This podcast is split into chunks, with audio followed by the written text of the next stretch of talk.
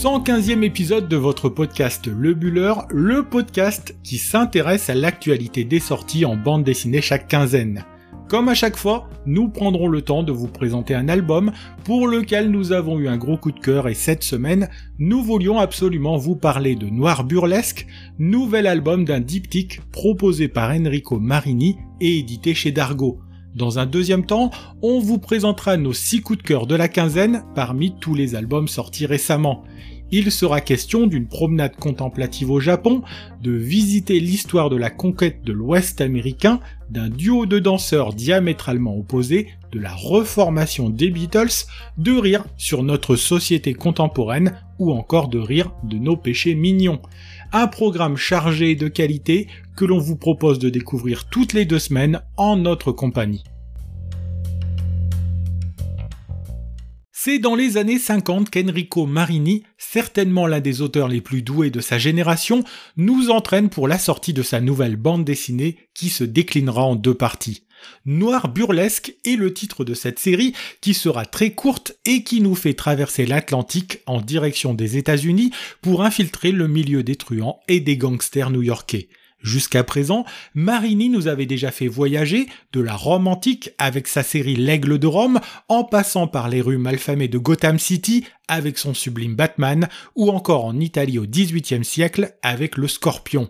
On y retrouvait à chaque fois avec bonheur le dessin si caractéristique de cet auteur d'origine italienne qui n'a pas son pareil pour plonger le lecteur dans des ambiances avec un dessin influencé en partie par le comics américain. Tout comme sur les Aigles de Rome, sur Noir Burlesque, il y signe à la fois le scénario et le dessin, et une fois encore, on peut parler de véritable réussite. Nous disions donc que l'histoire nous propulse dans la ville de New York, dans les années 50, à une époque où Big Apple ne jouissait pas du calme qu'elle connaît aujourd'hui, puisque des bandes rivales s'y affrontaient pour contrôler la cité. L'histoire commence dans un hôtel lugubre où la jolie rousse Caprice rejoint un mystérieux personnage que l'on surnomme Slick et qui l'attend le pistolet à la main. On comprend que les deux se connaissent, que les deux se retrouvent et que l'un des deux ne ressortira pas vivant de cette chambre quand un coup de feu retentit et que l'histoire fait un bond en arrière dans le temps. C'est que Marini ficelle bien son scénario. Avant de nous raconter ce qu'il s'est passé dans cette chambre d'hôtel, il est l'heure de découvrir qui sont nos deux protagonistes. On les découvre à une époque où l'on comprend que les deux ont été amants par le passé, mais que cette histoire est bel et bien terminée. Caprice, dont on apprend qu'elle s'appelle en réalité Miss Hollow, s'effeuille maintenant tous les soirs dans un cabaret sous la surveillance de son futur mari Rex, chef de gang et ennemi de Slick. On apprend aussi que le même Slick se nomme en réalité Terry et que celui-ci est allé faire la guerre en Europe, ce qui l'a éloigné de la belle Caprice, dont on devine que la plastique impeccable ne la met pas à l'abri de toutes les convoitises. Il existe entre Slick et Caprice une attirance très forte, qui n'a pas disparu avec les années, et qui met Slick dans une fâcheuse position puisque celle qu'il aime est promise à son ennemi. Le récit avance comme cela par petites touches, où parfois les non-dits nous en apprennent bien plus que ce que les personnages peuvent raconter. Les corps et les attitudes parlent, et c'est un régal pour les yeux de se laisser guider d'une case à l'autre par le beau dessin de Marini et le découpage qu'il donne à son récit. L'histoire s'étale sur un album au format classique, mais il y a rarement plus de 5 cases par planche, ce qui fait que le dessin se déploie dans un grand format qui apporte vraiment quelque chose à cette histoire. Que ce soit Caprice, que tous les hommes regardent avec envie, ou Slick, qui fait se retourner toutes les femmes sur son passage, nous avons là un duo incendiaire dont l'issue finale de leur histoire, qui intervient dès les premières pages sans véritablement connaître le dénouement, est bien amenée tout au long de cet album on devine toute la haine et la passion qui se jouent entre les deux, avec en plus le fait que Caprice doit épouser Rex prochainement, bien qu'elle ne semble pas l'aimer vraiment, mais recherche plus sa protection. Dans ce polar noir, on y retrouve donc tous les ingrédients que l'on est en droit d'attendre, le tueur implacable à la mâchoire carrée et au costume impeccable, le chef de la pègre qui veut lui trouer la peau, mais surtout la femme fatale qui a su séduire notre taiseux romantique. En arrière-plan, cabaret, grosse bagnole, nuit profonde et glaçante et ville qui se déploie pour donner à nos protagonistes un écrin de choix pour que se déroulent leurs aventures. Voilà ce qu'est aussi cette histoire. Le dessin réalisé au lavis noir et blanc est juste ponctué de touches de rouge, essentiellement pour souligner la chevelure de Caprice, elle qui sait si bien déclencher la passion dans le cœur des hommes.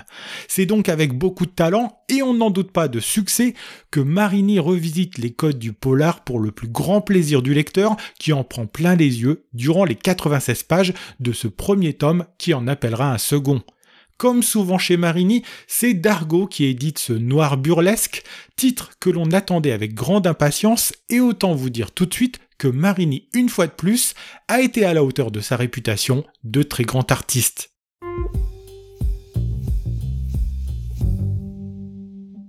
Dans cette seconde partie du podcast, nous allons revenir sur les six albums coup de cœur qui ont retenu notre attention cette quinzaine.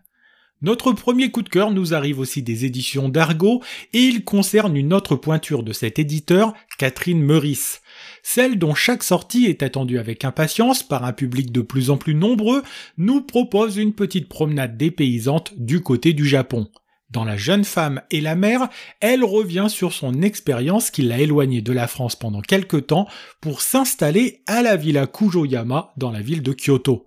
Dans ce lieu ouvert aux artistes, dont un versant de la résidence donne sur la mer et l'autre sur la montagne, elle va justement côtoyer les éléments et un autre artiste japonais, sorte de double artistique de Catherine Meurice. Dans cet album, nous suivons la jeune femme qui part à la découverte de ce coin du Japon où la nature subjugue autant qu'elle représente une menace pour les habitants. En effet, Catherine Meurice, qui s'est rendue deux fois dans ce lieu, a connu deux ambiances totalement différentes, l'une apaisante où elle a pu s'immerger dans les paysages japonais et une seconde plus mouvementée durant le passage du dévastateur typhon Agibis. De fait, dans cet album, l'idée même que la nature s'offre autant aux habitants qu'elle représente une menace sert de fil rouge au sein d'une culture où l'on fait des aléas environnementaux un compagnon du quotidien l'album nous emmène sur les chemins de la poésie et de la contemplation. Les haïkus de l'artiste japonais sont ainsi essaimés tout au long des pages, les rencontres fantasmagoriques avec un tanuki qui parle ou la mystérieuse Nami font aussi partie de l'univers onirique de cette très belle bande dessinée. On y retrouve aussi le style graphique propre à Catherine Meurice, faisant d'elle-même le personnage central dans une nature luxuriante et hostile de loin. Elle marche sur les pas d'un Okuzai, souvent cité dans cet album, lui qui a su retranscrire il y a bien longtemps ce que le Japon pouvait avoir de beau et de cruel à travers des estampes restées célèbres pour l'éternité. Venue au Japon pour renouveler son inspiration, Catherine Murray s'en ramène surtout un album que l'on a pris grand plaisir à parcourir tant il est un régal pour les yeux et l'esprit. En 114 pages, on voyage avec elle du côté de Kyoto et la beauté de cet album fait que l'on a envie de s'y replonger à plusieurs reprises. Puisque nous parlions d'Enrico Marini dans la première partie du podcast, sachez que c'est lui qui signe la couverture de notre second coup de cœur. Voilà un projet des plus singuliers que porte à bout de bras Tiburce Auger, scénariste sur cet album pas comme les autres, qui réunit certaines des grandes pointures de la bande dessinée européenne. C'est dans l'Ouest américain que nous entraîne cette histoire, découpée en 14 parties, dont chacune d'elles est prise en charge par un dessinateur différent. Le fil rouge de ce récit, une belle montre en or à gousset, qui va changer de propriétaire au fur et à mesure que l'on va avancer dans la chronologie. On découvre ainsi de récit en récit comment elle est passée de main en main, que ce soit parce que son ancien propriétaire a été tué, ou parce que celle-ci a été gagnée, ou encore qu'elle a été offerte en gage de remerciement à travers cet objet et les 14 récits, c'est aussi l'histoire de la conquête américaine qui se déroule devant nos yeux, surpris de voir les histoires s'enchaîner et les styles différer. Ici, on sera charmé par le dessin d'un Patrick Prugne qui se glisse dans le camp des Indiens. Là, on retrouvera un Félix Méné qui nous plonge en pleine guerre de sécession. Plus tard, on retrouvera avec plaisir le dessin d'un François Bouc qui nous raconte l'aventure d'un chasseur d'ours ou encore un Christian Rossi qui fait revivre Geronimo le temps de quelques pages. C'est d'une façon très originale et guidée par des artistes très talentueux que l'on revisite ainsi l'histoire, fantasmée ou réelle, des États-Unis à travers des récits qui s'étalent sur deux à huit pages. C'est le dessin lumineux et écrasant de Soleil de Paul Gastin qui ouvre et ferme cet album, qui est aussi un western très efficace, comme sait si bien les faire Tiburce Auger, lui qui nous a gratifié l'an passé d'un Ghost Kid de très bonne facture. Édité chez Grand Angle, Go West Young Man est l'un des albums à ne pas manquer de cette quinzaine, un titre qui fait dans l'original au niveau de son concept et de son scénario et qui en met plein les yeux. Il serait bien trop long de détailler ici tous les artistes qui ont collaboré sur ce projet, n'hésitez donc pas à passer sur le site des éditions Grand Angle si vous voulez en savoir plus. En 112 pages, on balaye ainsi l'histoire des États-Unis d'une façon singulière dans un album pour lequel nous avons eu un gros coup de cœur. C'est dans le milieu de la danse que nous entraîne le duo Claire Fauvel et Thomas Gilbert dans Lumière Noire, notre troisième coup de cœur de cet épisode. Claire Fauvel, nous la connaissons bien, elle à qui nous avions consacré une bonne partie du 32e épisode du podcast, au moment où sortait La Nuit et mon royaume. Autre talent de la scène française, Thomas Gilbert accompagne ici la jeune autrice pour un album qui s'est composé à quatre mains et deux cerveaux. Lui non plus ne nous est pas inconnu puisque récemment nous parlions de son trait déroutant et envoûtant nos corps alchimiques dans le 93e épisode de notre podcast.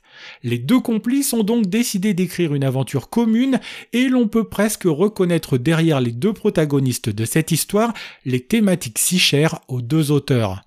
D'un côté, Ava, trentenaire qui a tout pour réussir dans le domaine de la danse, mais en panne d'inspiration alors que son dernier spectacle fut un triomphe. De l'autre côté, Yann, étudiant en danse à Bruxelles, a rien idéaliste et se destinant vers une carrière de danseur après ses études. Quand la première voit danser le second, c'est le coup de foudre et elle va tout faire pour approcher Yann et lui proposer de danser avec elle. Tout cela, on le comprend à travers les deux premiers actes de cette histoire, qui en compte cinq, et qui se joue comme un spectacle de danse. Seulement, si au début de leur histoire c'est la passion qui prend le pas, le caractère pessimiste d'Ava empêche le jeune Yann de s'épanouir en tant qu'être et en tant que citoyen. Il faut dire qu'en toile de fond de ce récit, on retrouve un monde au bord du précipice, miné par le coronavirus, le réchauffement climatique, la violence policière ou encore les révoltes citoyennes. Danser a-t-il encore un sens? Quand le monde court à sa perte Chacun des deux personnages dresse le même constat mais n'en tire pas les mêmes conclusions. Entre l'ombre et la lumière, la douceur et la violence, le cynisme ou l'idéalisme, cet ouvrage déstabilise et trouble le lecteur par le questionnement qu'il met en son centre. Les deux auteurs mélangent ici leur style pour n'en donner plus qu'un, comme si Thomas Gilbert terminait la fusion artistique qu'il appelait de ses voeux dans son ouvrage précédent. Il n'en reste pas moins que Lumière froide est un projet fascinant, un album passionnant qui se dévore d'un trait tant le tout est scénarisé et dessiné avec brio. On n'en attendait pas moins avec ces deux artistes de grand talent qui nous livrent ici un objet qui fait 202 pages et que vous retrouverez aux éditions Rue de Sèvres. Le moins que l'on puisse dire est que l'année 1980 fut une année charnière pour les Beatles, année qui verra d'ailleurs John Lennon être assassiné le 8 décembre. La même année, il sortait un album avec Yoko Ono au succès très mitigé. Paul McCartney se retrouvait, lui, quelques jours en prison au Japon pour une obscure affaire de drogue. Ringo allait rencontrer celle qui deviendra sa femme sur le tournage de Caveman. Et George Harrison voyait la sortie de son album être repoussée par sa maison de disques. De ses fortunes diverses, qu'Hervé Bourris, scénariste de cet album, nous rappelle en fin d'ouvrage, il y a matière à imaginer un autre destin aux quatre de Liverpool. C'est comme cela qu'est né Retour à Liverpool, projet qu'a donc scénarisé Hervé Bourris et c'est à Julien Saulet qu'il a confié la partie dessin. On y retrouve chacun des quatre protagonistes en prise avec ce qu'ils faisaient en réalité dans l'année 1980 sur le tournage du film, en prison ou encore dans les Bermudes avec son fils pour ce qui concerne John Lennon. C'est justement ce dernier qui va être à l'origine des retrouvailles du plus légendaire des groupes anglais séparés depuis plus d'une dizaine d'années. Tout commence par une promesse que se fait un John Lennon qui est en train de barrer un bateau sur une mer déchaînée, perdant espoir, celui-ci s'écrie Si je m'en sors, je reforme les Beatles. S'ensuit le noir, une sensation cotonneuse et un Lennon qui débarque chez Paul McCartney qui a trouvé refuge sur une petite île écossaise. Voilà le point de départ d'un titre qui sait à la fois faire vibrer la corde nostalgique et qui manie l'humour en incorporant le tout dans un scénario qui tient parfaitement bien la route malgré une dernière partie moins probable.